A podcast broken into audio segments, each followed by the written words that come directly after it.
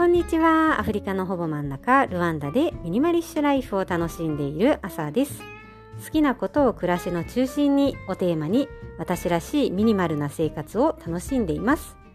大都会東京を離れてアフリカに来てみたら喧騒の中では感じることのできなかった小さな幸せをたくさん見つけることができました。持ち物だけでなく忙しさや悩みも手放しつつ自分の好きなものや心地の良いものに囲まれて過ごしたい。